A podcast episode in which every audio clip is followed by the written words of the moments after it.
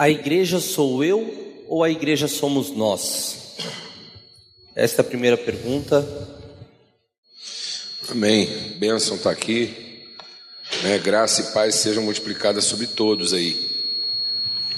É, a palavra de Deus diz que nós somos pedras vivas, edifício espiritual, né?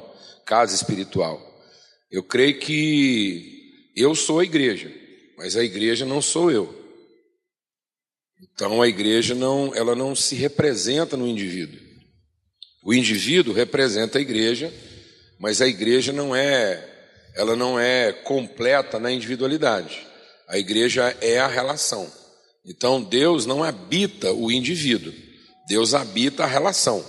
Então, Deus só habita em mim na perspectiva de que eu conheço e reconheço e me submeto à relação. Então, eu não sou dono de Deus, Deus não é propriedade do indivíduo, como se eu pudesse é, ter Deus habitando em mim e, e, não reconhecesse a relação que isso implica. Então, é, eu faço parte da igreja, eu sou igreja, mas a igreja não sou eu só. A igreja só é igreja naquilo que eu represento da relação.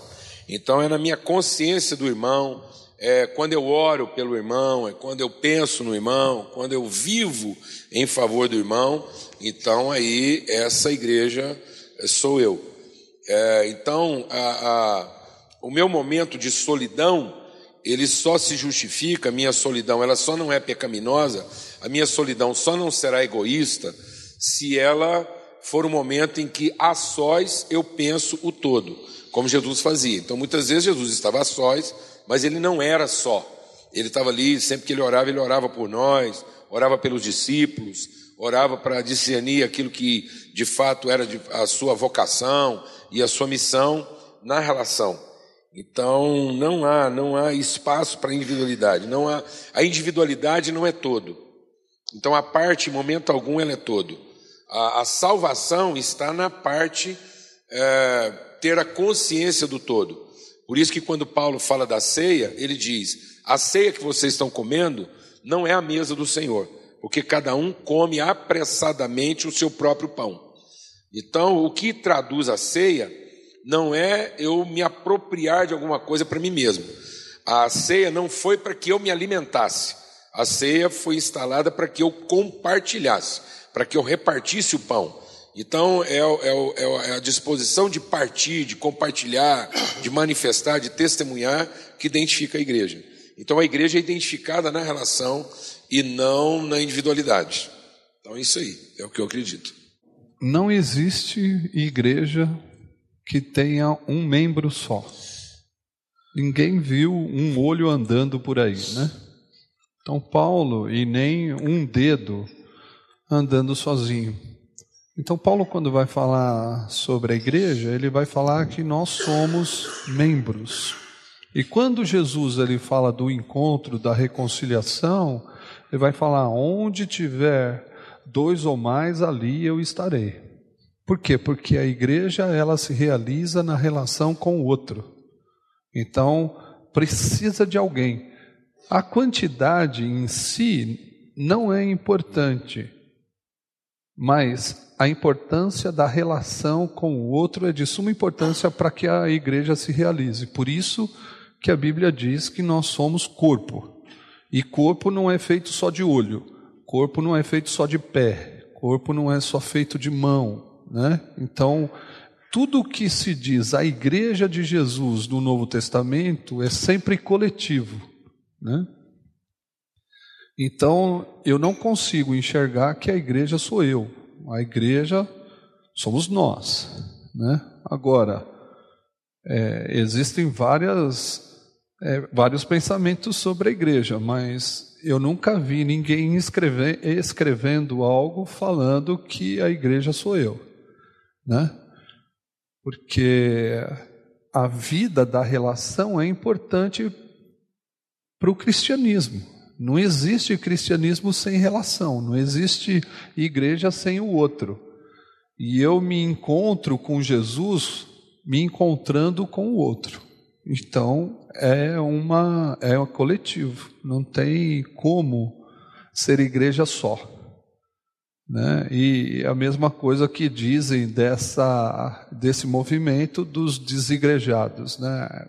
Por mais que eu acho que não é os desigrejados, são pessoas que, que estão desenvolvendo uma comunidade diferente das denominações já existentes.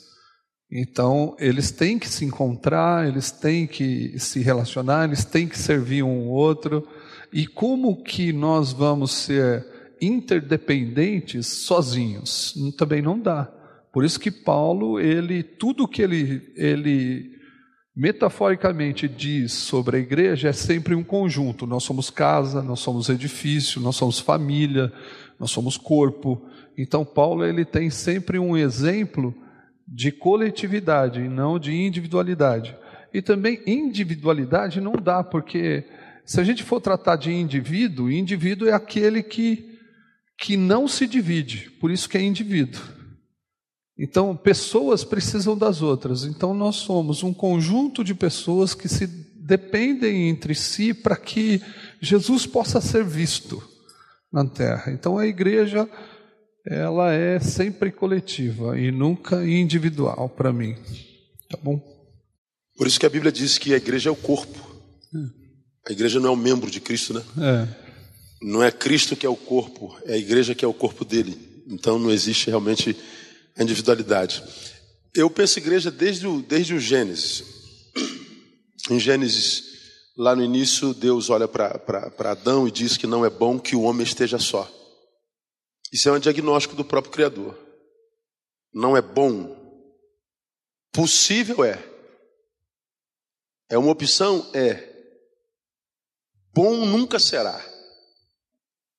Então, é, nesse versículo, a gente aprende que no início, Deus nos ensina que a vida só encontra sabor no encontro, só encontra prazer no encontro, só se torna boa quando a gente supera o individualismo, quando a gente supera a, a, a, a solidão forçosa. Bom, quando o pecado entra, esse homem ele volta ao estado em que Adão estava originalmente sozinho, né? Ele estava sozinho, sem Eva, mas depois do pecado, mesmo com Eva, ele volta ao estado de solidão, ao estado de solitude. Então, ainda que com alguém do lado, ele não tem mais essa comunhão, e ele volta ao estado de solidão, mesmo com alguém do lado. Bom, os anos todos passam, e eu entendo a igreja exatamente como a redenção daquele pensamento de Deus no início que diz que não é bom que o homem esteja só. Ele cria a igreja, Efésios fala muito sobre isso, sobre unidade, eu prego sobre isso logo mais à noite. Colossenses fala sobre isso, que diz que nela não há grego, nem judeu, nem circuncisão, nem circuncisão, nem bárbaro, nem cita, nem escravo, nem livre. Cristo é tudo em todos. Cristo não é tudo em um. Ele é em todos os indivíduos que superaram o individualismo, é, as divergências e se encontraram numa convergência maior que é Cristo. Então Cristo se derrama e faz, faz deles um só. Não é? Então nós somos um, um, um, um corpo, nunca um membro. E a, o sabor da vida só, só é possível nesse encontro, nunca sozinho. E a igreja propicia esses encontros saudáveis. É, eu acho que a, a, individualidade é uma crença muito grande. É, eu acho que na, na história da humanidade, muitos indivíduos conseguiram produzir muita coisa.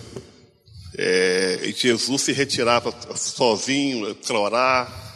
E às vezes ele orava junto com alguns dos discípulos mais chegados, mas às vezes ele se retirava também sozinho. Então, eu, eu, eu creio que esse, esse dom que Deus deu para a gente, de a cada pessoa ser única, de a cada indivíduo ter essa capacidade dele se relacionar de alguma maneira consigo mesmo, eu acho isso uma bênção. Por outro lado, isso vai, isso vai ser uma benção à medida que esse indivíduo conseguir compartilhar com o outro, né? Então, essa questão também de você, em algum momento, se isolar como ser humano na busca da sua interioridade, da sua individualidade, até para você ver qual que é, qual que é o seu, o que que Deus está te chamando para fazer como indivíduo, como ser humano. Eu acho isso também fundamental para que esse corpo de Cristo ele possa ter a beleza que ele tem. Então, ser corpo também não é você não ter uma identi- uma identidade. O corpo é quando você também, a, a partir da sua identidade, da sua individualidade, é, você contribui com outros e acaba se tornando um, assim como a gente é no nosso relacionamento é, conjugal, né?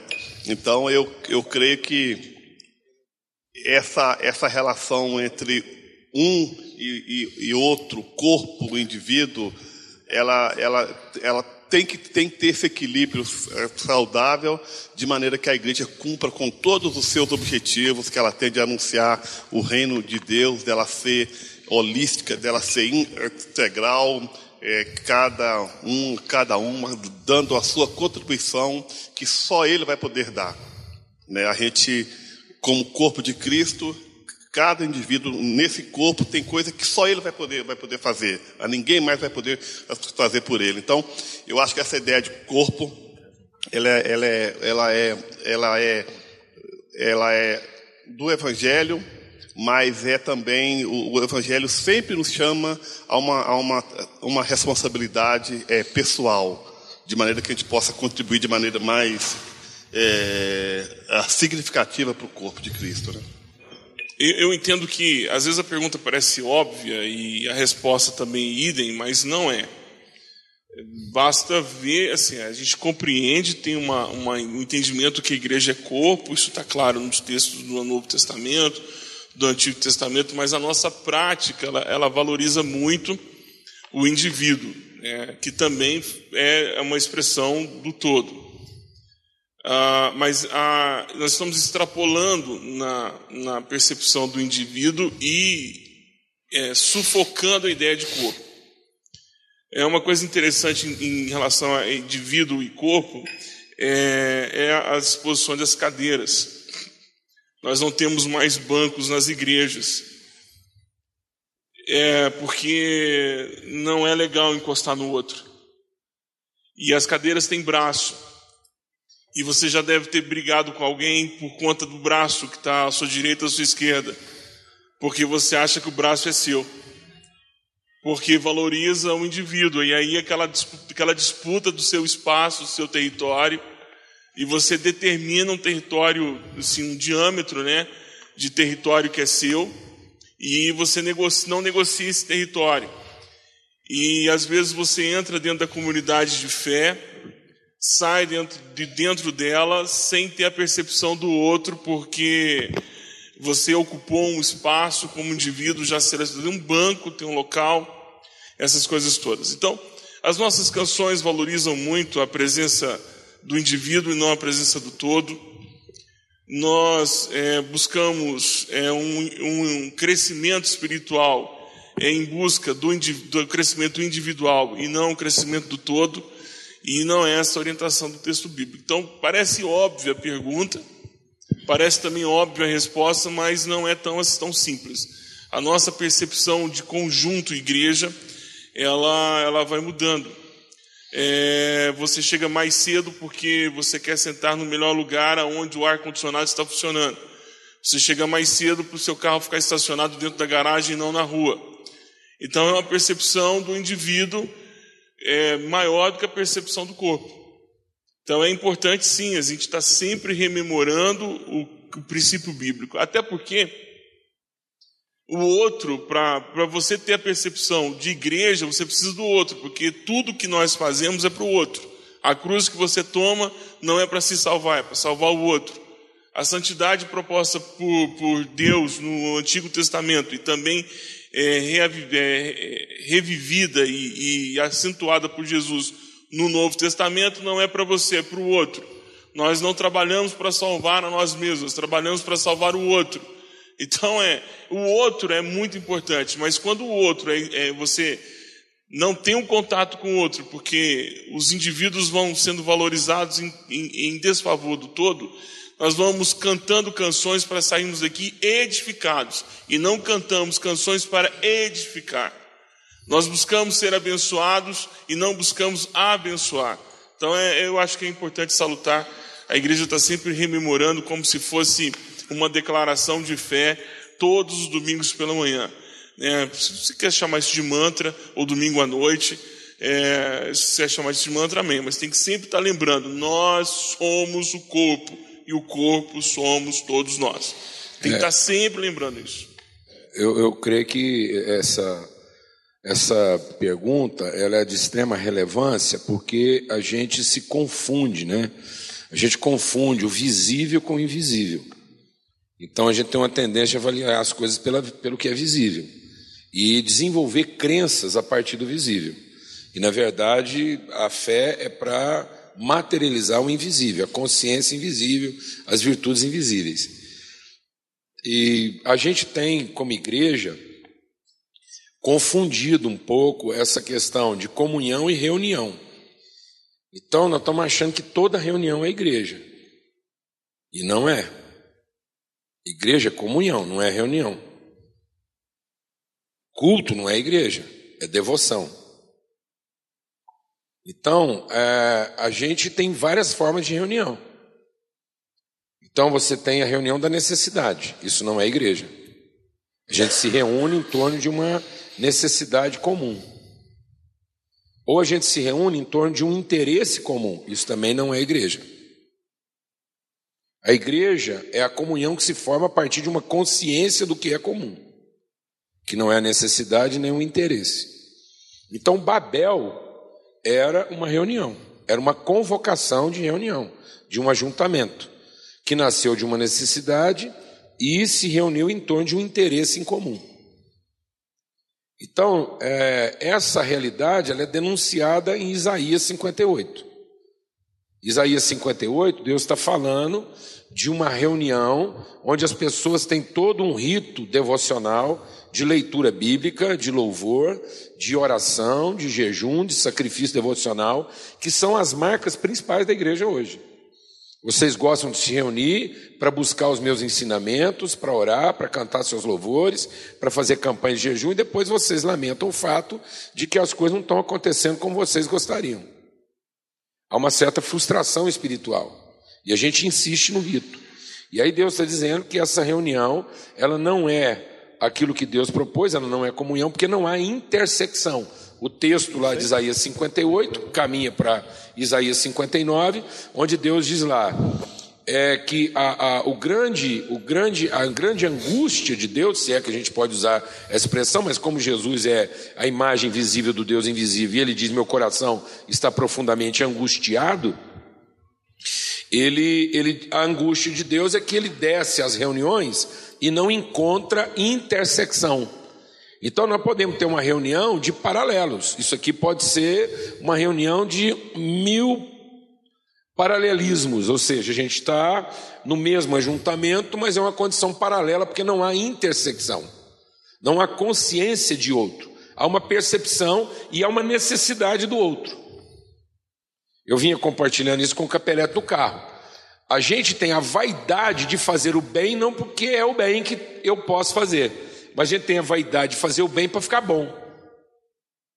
Ora, quando eu faço o bem para ficar bom, já não é bem, é egoísmo. Então, se eu me reúno para ficar bom, se eu oro para ficar bom, se eu louvo para ficar bom, e se eu até cumprimento meu irmão para ficar bom, então isso não tem nada a ver com comunhão. É a forma fraterna que nós encontramos de desfrutar a carniça. Então Jesus usa esse apetite que a gente tem para a carniça, ele vem do que é velho para aquilo que é novo. Jesus vem da lei para a graça. Então ele nos ajuda a caminhar da lei para a graça. Então ele usa o fato de que nós somos carniceiros, nós só nos ajuntamos em torno de um benefício, e aí ele opera o milagre. Mas a obra de Cristo na nossa vida não é operar o milagre, só que a gente só entende a linguagem do milagre. Então o milagre é para o incrédulo, para que o incrédulo se mova da sua incredulidade e caminhe para a carniça. Mas para que hora que eu me alimente dele, eu seja transformado. Porque a identidade com Cristo não está no fato de eu me reunir em torno da carniça. Minha identidade com Cristo está no fato de que agora todos nós temos consciência de cruz, de cruzamento. Então, o, a figura litúrgica do Velho Testamento era o culto. A figura litúrgica do Novo Testamento é a mesa. Então Jesus quer nos trazer do culto para a mesa, da reunião para a comunhão. Da fraternidade, da ideia de benefício, porque isso é, é patente, é o que nós somos. Então Deus nos ama como a gente é mas ele caminha conosco. Então a salvação não está em receber a bênção, mas está em ser transformado. Então ele vem, atrai, opera os milagres que a gente esperava que ele operasse, mas ele vai nos chamando para conhecê-lo. E o conhecimento de Cristo está na cruz. Está na disposição da gente finalmente sacrificar a vida em favor um do outro. Então não é no que eu recebo. A fé não é para receber. A fé é para ter coragem de repartir o que eu recebi. Então nós, nós estamos sendo amaldiçoados com a ideia de que a liturgia da igreja é culto. Culto é uma figura litúrgica do Velho Testamento. Culto era uma ação terapêutica para que o pecado não abundasse.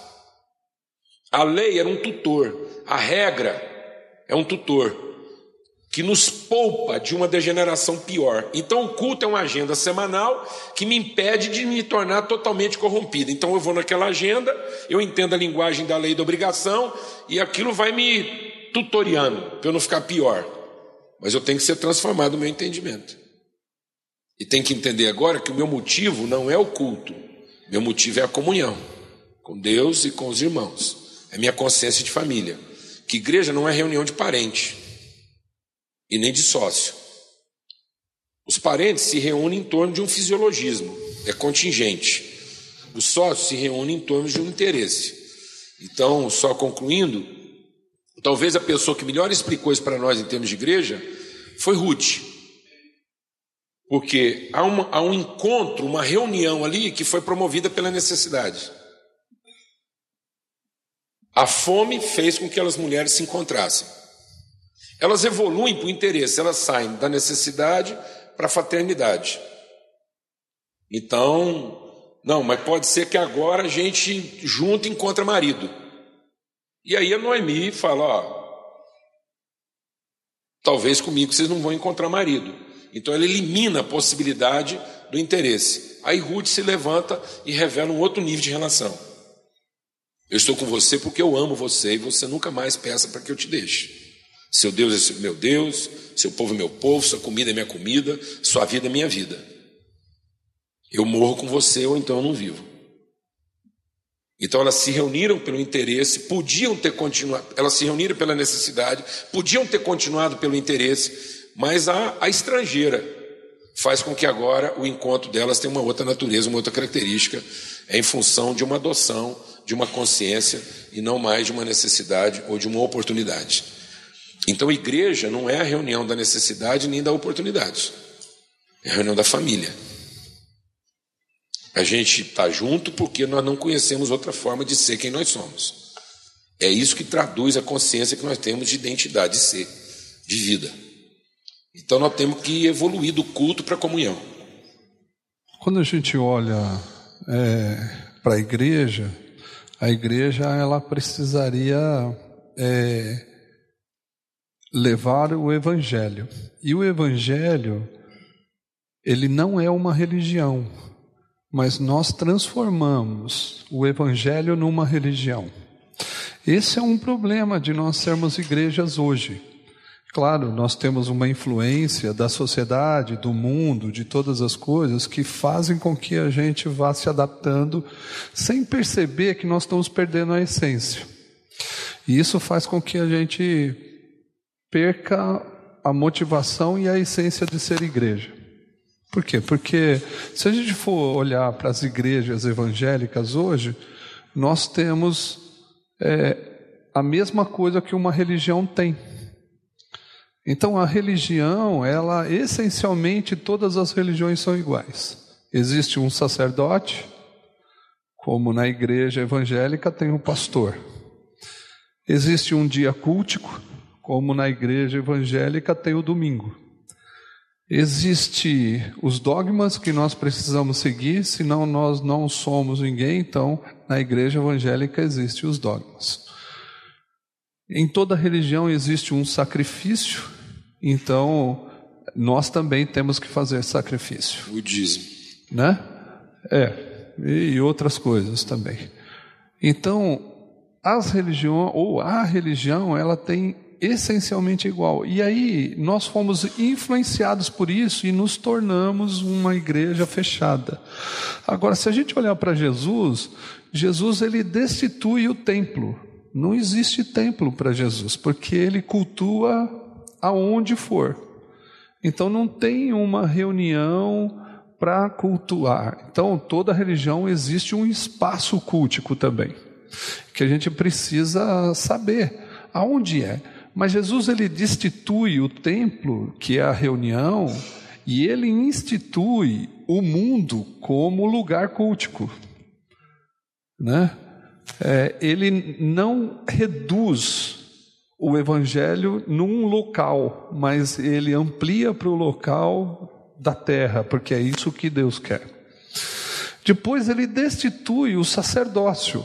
Quando ele fala, olha, vocês têm que entender que eu não quero sacrifício, mas misericórdia, o que, que ele está falando? Ele está eliminando o trabalho sacerdotal, porque ele quer que todos hajam com misericórdia. E isso tem que formar a igreja.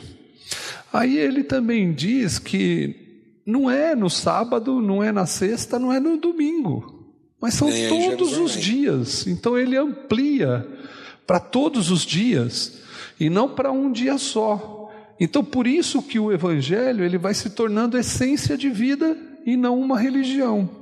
Agora é claro que uma reunião é importante, mas para que a gente possa crescer e ser cristão fora.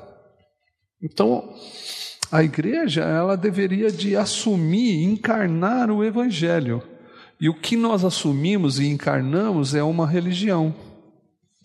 E isso precisa terminar na nossa caminhada cristã, porque nós estamos aqui para representar o Cristo e não para representar uma denominação e nem uma placa e nem uma religião.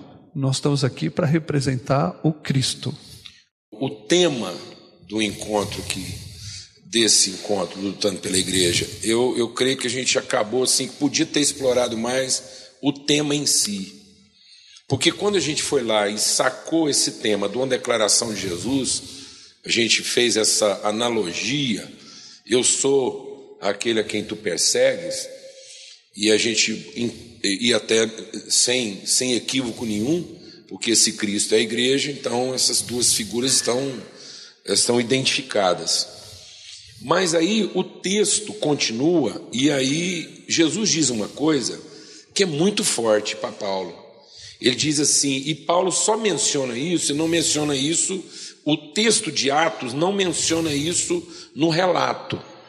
Paulo menciona isso no testemunho, então parece que foi uma coisa que foi mais intimista, porque Paulo ouviu outra frase, outra, outra declaração.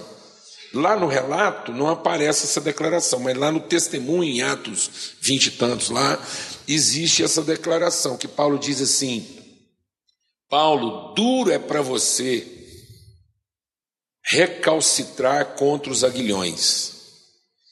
Então, o que Jesus está literalmente dizendo para Paulo é que há uma rebeldia de Paulo contra aquilo que é a orientação de Deus.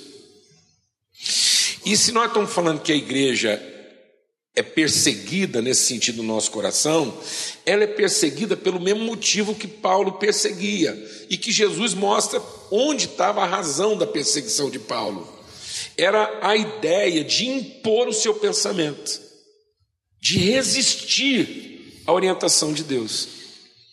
Então nós deixamos de entender a igreja como uma revelação absoluta.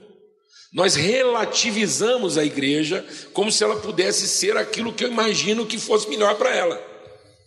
É verdade.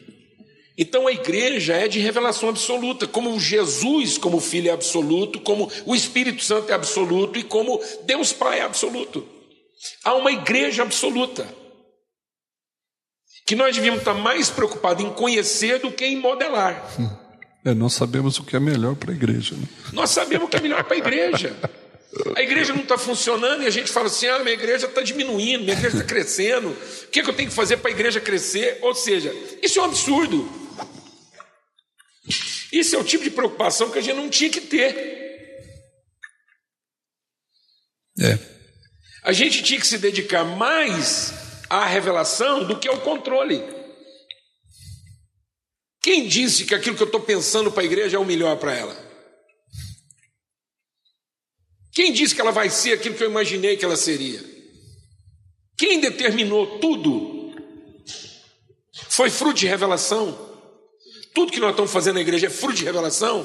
Ou é uma intuição? Que eu imagino que aquilo vai ser. Bom.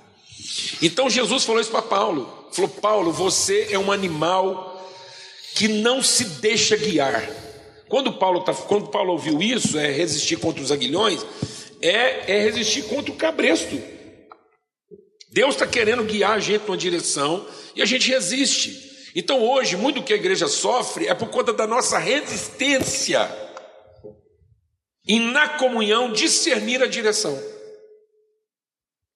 Nós fomos entregando a direção para os eruditos, para os estudiosos, para os acadêmicos, para os, caras que foram lá e estabeleceram as estratégias, os métodos. Aí a gente pega um método do Alasca e queremos aplicar ele na Indochina. Isso é um cavalo mal montado, mas Isso é um animal coiceiro. Então, é, nós tínhamos que meditar mais, explorar mais, nas nossas reflexões, porque o objetivo do Missão na Íntegra, o, o lutando pela igreja, é exatamente isso, não é lutar, porque a igreja precisa que a gente luta por ela. É lutar contra nós, em favor de uma expressão viva, livre e santa da igreja. A igreja não precisa que a gente lute em favor dela. A igreja precisa que nós lutemos contra nós para que ela finalmente seja quem ela tem que ser, quem ela pode ser e quem ela foi gerada para ser. Nós estamos resistindo. E Paulo estava resistindo na melhor das intenções de agradar quem? A Deus. é aí que está o cano.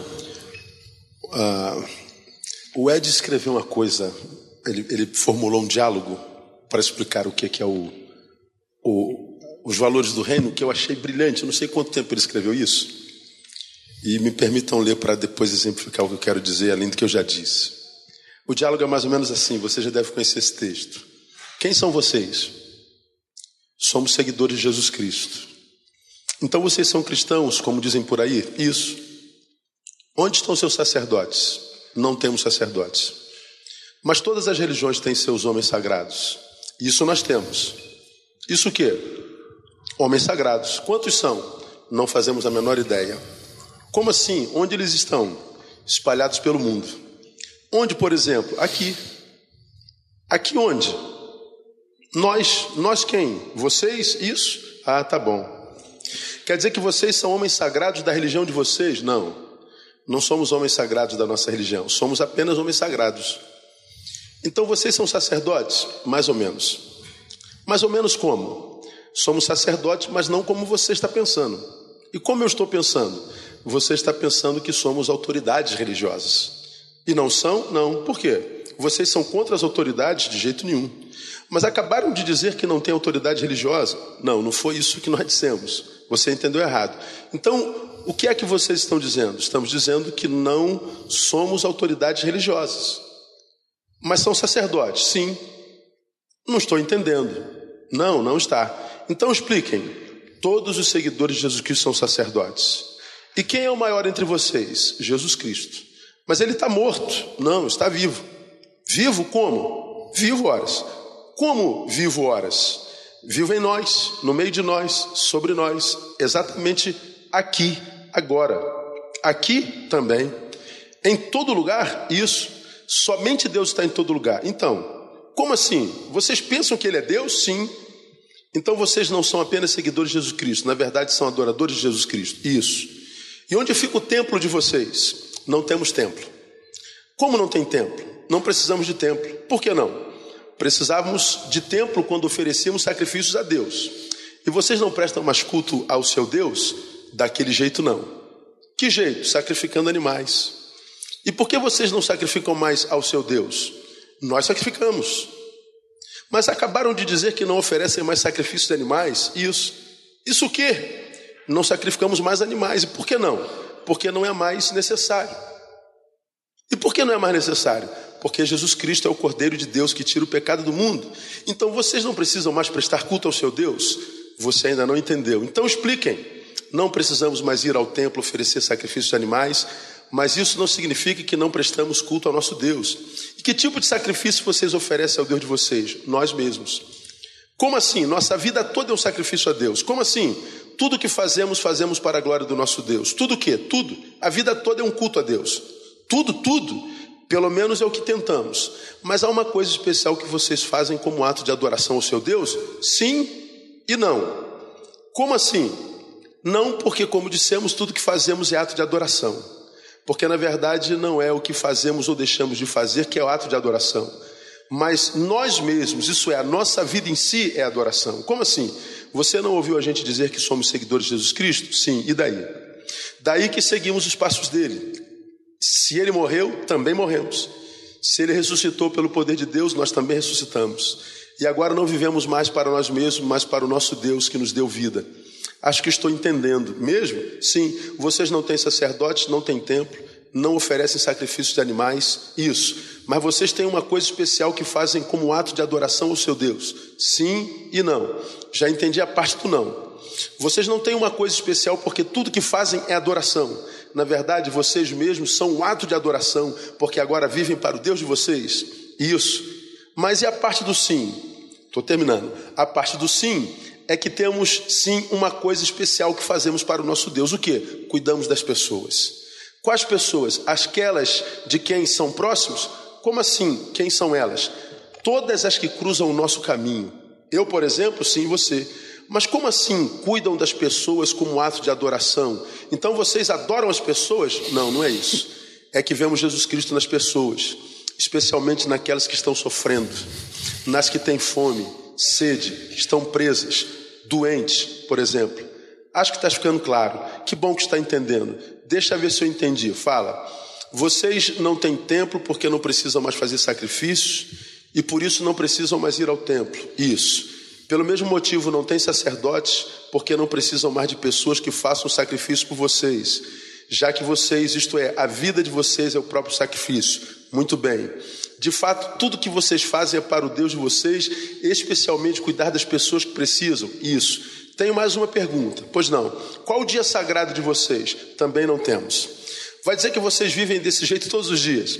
Nossos antepassados tinham um dia sagrado, o sábado. Mas isso não era tempo, quando precisávamos ir ao templo, levar os animais para que os nossos sacerdotes fizessem sacrifício. Agora que nós entregamos ao nosso Deus como sacrifício vivo, o verdadeiro ato de adoração que é viver para Ele, é como vocês vivem para Deus, vivendo para o próximo. Então, todos os dias são sagrados para vocês isso. Essas coisas que vocês disseram têm o um nome? Explique melhor. Isso aí é o que chamam de cristianismo? Não. Mas o cristianismo não é a religião de Jesus Cristo? Não. Como não? cristianismo é a religião de Constantino. Imperador romano? Isso. Por quê? Porque foi Constantino quem começou a montar de novo tudo que Jesus Cristo havia desmontado. Como assim? Jesus ensinou que não precisávamos mais de templos, sacerdotes, sacrifícios e sagrados. Ensinou que Deus é espírito e importa que os que o adoram, adorem espírito em verdade. Isso é o que vocês dizem que é fazer da própria vida um ato de adoração? Isso mesmo. E o tal Constantino, então? Foi ele quem começou a construir templos dedicados a Deus, oficializou um dia da semana para os cultos, inventou de novo prestar culto a Deus e que isso é uma coisa que se faz nos templos, nomeou sacerdotes, começou essa confusão que você está vendo. Então, isso que vocês explicaram não tem nome? Tem. Qual é? Evangelho. Ah, já ouviu falar, mas pensava que era a mesma coisa que cristianismo. Não, não é, sei. Mas tem mais uma coisa que não estou entendendo. O que é? Só mais uma pergunta, pode fazer. Por que é que inauguraram um templo de Salomão em São Paulo? Não sabemos. Mas eles também não são seguidores de Jesus Cristo? Também não sabemos. Pergunte a eles. Bom, o Ed constrói no diálogo ah, o que para mim clarifica o que é o Evangelho. O evangelho não precisa de templo, não precisa de clero, não precisa de sacerdote, não tem um dia sagrado e não tem liturgia, como você acabou de falar. Então não tem nada a ver com religião. Então o evangelho na cabeça de Jesus era um estilo de vida. Era um estilo de vida que seria desenvolvido no meio da vida de todas as pessoas, só que com princípios e valores do reino de Deus. O poder do evangelho é de influenciar os que nem conhecem o evangelho. Por isso que o evangelho é ide, não é vinde. O caminho do evangelho não é trazer gente para esse lugar, é fazer com que gente desse lugar vá até as pessoas daquele lugar. O evangelho não é ajuntamento, é dissidência. É o poder do evangelho não está no ajuntamento, na corporização disso, mas no esquartejamento disso. Quando cada membro que faz parte do corpo, que para ser corpo não precisa estar junto o tempo inteiro, enquanto membro esquartejado, ou seja, longe do corpo, do templo, do clero, da liturgia, influencia outros de tal forma, com a qualidade de vida que vive, que porque sal gere sede neles e vontade de ser como nós. O Evangelho gera fome de vida abundante nas pessoas que não têm vida. E elas só vêm comungar conosco não para ter bênção, para ser melhores, mas por prazer. A igreja é um lugar de prazer, não é né, lugar de necessidade. Então, nós, nós, nós fomos espargidos como sal na terra, na carne humana, para transformar essa carne na melhor carne que essa carne puder ser. Todo evangélico sabe disso. Eu não acredito que exista um evangélico que não sabe disso. Mas por que, que a gente não vai, Paulo Júnior? Porque nós temos conforto nas estruturas de poder. Verdade. E nós temos transferência de responsabilidade. E porque nós temos conforto nessa estrutura de poder, tentar tirar o conforto dos indivíduos que se dizem a igreja dentro do templo é quase que pregar uma heresia. Porque a gente não quer viver longe do nosso conforto. E o maior conforto que a gente tem, Neil, é transferência de responsabilidade. Sim, a gente porque vem a um templo num domingo, num determinado horário, cantamos umas certas musiquinhas, nós achamos que já cumprimos a missão. Bom, meu papel espiritual já foi feito essa semana. A responsabilidade agora é de Deus e do sacerdote. Agora é, é dos sacerdotes. É. Então a gente transfere responsabilidade. Então quando a gente fala assim, ó, a responsabilidade é sua, você tem que cuidar da causa do necessitado. Você tem que compartilhar o muito que você recebe aqui. Você tem que ter poder de influência. Bom, quem está na estrutura de poder chama a gente de comunista. Mas isso é evangelho. É. Não tem como viver o evangelho de outra forma. E o sacerdote fica bêbado de vaidade. Só que. E acha que cumpre esse papel. É, falar isso para o povo. Povo, você não precisa do seu pastor para chegar a Deus. Você não precisa de campanha, você não precisa de dar dinheiro. Você está mexendo com as estruturas de poder. Você está balando as estruturas do poder. Então, de onde vem a perseguição? Do mundo? Claro que não, pô. Tem que vir de dentro. O fogo é amigo. Não tem jeito. Porque a gente está me, me, mexendo com estruturas de poder. Uhum. Então é claro, por exemplo. E é uma pregação desconfortável. Muito. Eu, eu, eu, eu ouvi de um amigo que é, que é dono de uma editora é, de livros cristãos no Brasil, por exemplo, só uma informação, que os livros da Teologia da Prosperidade de 2013 e 2014 tiveram um, uma baixa na venda em torno de 42%. Ou seja, a gente começa a dar prejuízo você entende como é que é a coisa? Como? Falar para a minha igreja, Igreja Batista Betânia, você não precisa do pastor Neil para nada. O Santíssimo Lugar já está aberto para qualquer um que queira entrar, o véu já se rasgou. Mas se eu não preciso do Senhor, pastor, para que, que eu fico com o Senhor? Por amor. Para comunhão, para comungar, não é por necessidade nem dependência. Então o Evangelho, ao invés de criar dependência de um povo com relação aos seus sacerdotes, pelo contrário, cria autonomia. E uma relação só pode ser saudável se não for de dependência nem de codependência. Exato. Mas for de puro prazer e pelo prazer de servir e de, e de compartilhar. Então o Evangelho é isso. A gente tem estruturas, tem, Mas estrutura deveria ser uma ferramenta e não a razão da existência da igreja. Isso aqui pode ser uma escola, um braço, uma ferramenta a ser usada para cumprimento da missão e não a missão propriamente dito. É isso, que acho que é nisso que a gente tem falhado. E, e nós estamos gerando uma demência. Porque a igreja fica nessa posição de conforto, porque ela se sente segura, transferindo, como o Capelete falou ontem, é, é, é uma total transferência de responsabilidade. Tanto é que a gente ora transferindo toda a responsabilidade para Deus. Sendo que o texto que nós lemos em Efésios ontem é: aquele que roubava, não roube, trabalhe para produzir com a sua mão o recurso para ajudar o necessitado. Então não é Deus que vai fazer isso, somos nós. E a gente vai lá e transfere isso para Deus, porque é confortável. E o sacerdote, na sua vaidade, que isso alimenta a nossa vaidade, a gente se, a gente se posiciona nesse papel. A gente acha que é o cara. A igreja transfere isso, então a gente fica nessa posição. E aí acontece duas coisas. Ou a gente se embriaga com isso e torna-se um alcoólatra do poder, ou finalmente a gente descobre que isso é uma roubada e se deprime. Então existe uma quantidade enorme hoje de pastores alcoolizados de poder ou deprimidos. Porque não aguentam mais ficar nessa posição. A posição que eles mesmos se prestaram a ocupar, porque isso é um embriaguez.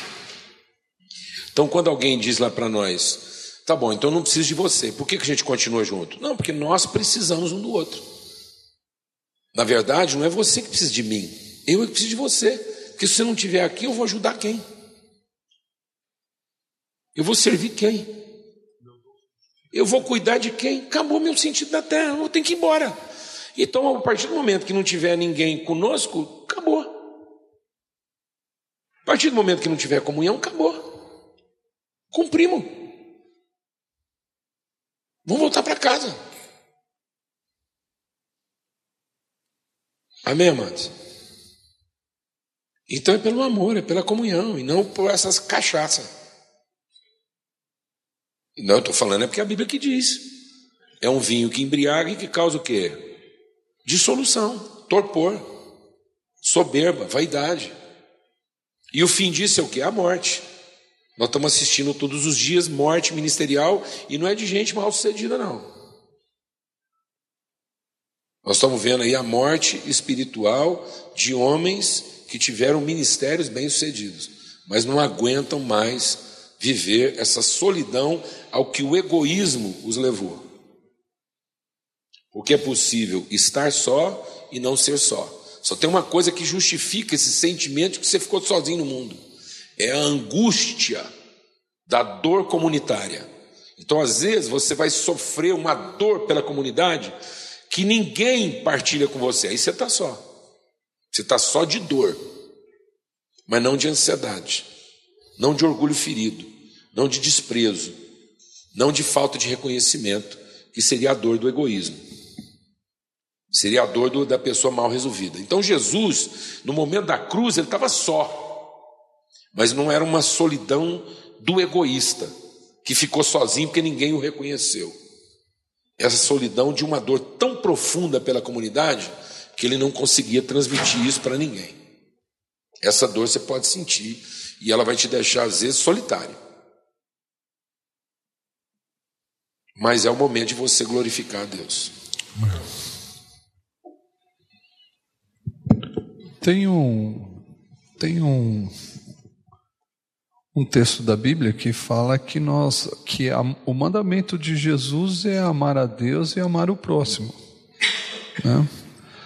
José Secret, num livro chamado Com os Pobres da Terra, ele vai dizer que o próximo é aquele que me pertence, não é aquele que eu comprei porque pertenço, é porque eu saí da mesma essência.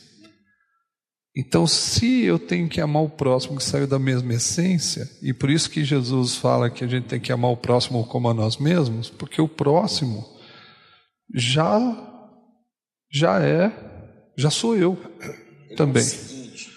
Porque eu saí é, porque eu saí do mesmo lugar dele, da mesma essência, da mesma vontade, do mesmo desejo de Deus.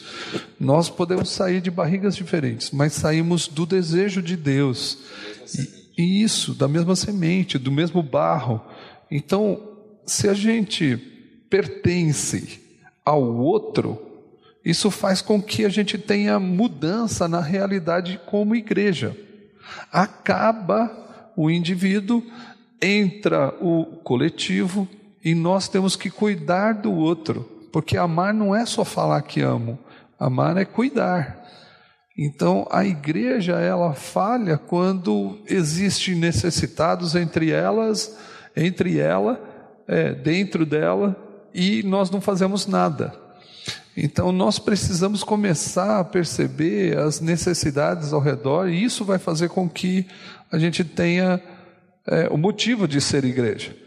É aquilo que eu disse ontem, que a igreja ela tem que responder à urgência do grito, e o grito é: eu tenho fome, então eu tenho que dar de comer. É algo que está tá junto, não está separado. Se o meu próximo, que não é ser crente, porque a gente sempre coloca, não, o meu próximo é meu irmão da igreja. Não, é o próximo. Jesus ele não fala que é o irmão da igreja, ele fala que é o próximo. Então nós temos que cuidar. Por isso que a igreja não dá para ser um, tem que ser coletivo, né? E aí tem um homem que disse num livro falando da seguinte forma: a igreja ela fala para si, ela ouve de si mesmo, ela contempla a si mesmo. Com isso, a missão termina, porque ela fica fechada. E se a missão termina, a igreja morre. Por quê? Porque não tem o foco de cuidado, só vem para ouvir, só vem para contemplar e só vem para falar. Então, não é isso que é igreja. Igreja é o conjunto de ações que vão fazer a transformação social do mundo.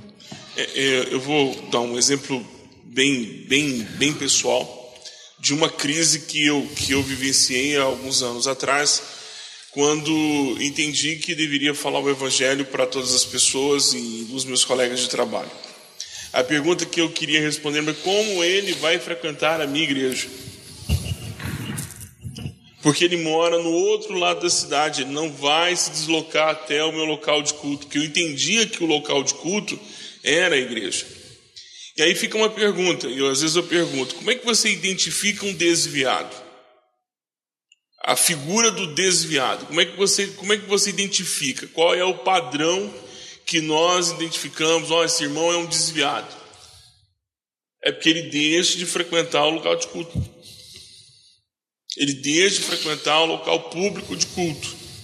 Como é que esse irmão, então, a gente vai. Ah, e, e dentro da tradição em que eu me converti, nós tínhamos a comissão de visitação, que era uma comissão para perguntar para o cidadão: você ainda continua membro ou, ou você vai continuar desviado, publicando? E aí essa comissão trazia o relatório e aí a, a, a Assembleia dizia: ele é agora um publicano, está fora do grupo, não é, agora ele é um desviado. Mas quando foi que ele se tornou um desviado? Quando ele deixou de frequentar o local público de culto. Aí ele não frequenta uma semana, duas semanas, três semanas, nós já achamos que ele está afastado da igreja. É, é, é complicada essa relação quando nós trazemos para o templo. Né? Centramos a igreja na ideia de celebração, de ajuntamento. E não é isso. Extrapola isso. E também não é anulação da celebração, como alguns tentaram fazer, trazendo as igrejas para pequenas celebrações apenas nas casas. Também não é isso. É que só estamos tentando encontrar um ponto médio, um ponto de equilíbrio. Então eu entendo que a celebração pública ela é uma manifestação é, para a comunidade que está fora da igreja, para as pessoas uma manifestação daquilo que nós somos através da liturgia, através da, de todos os elementos litúrgicos, mas principalmente para sairmos fortalecidos e termos noção de conjunto. Mas a igreja se exerce realmente é na segunda-feira, às três horas da tarde, no Banco do Brasil, na fila do Banco do Brasil. É lá.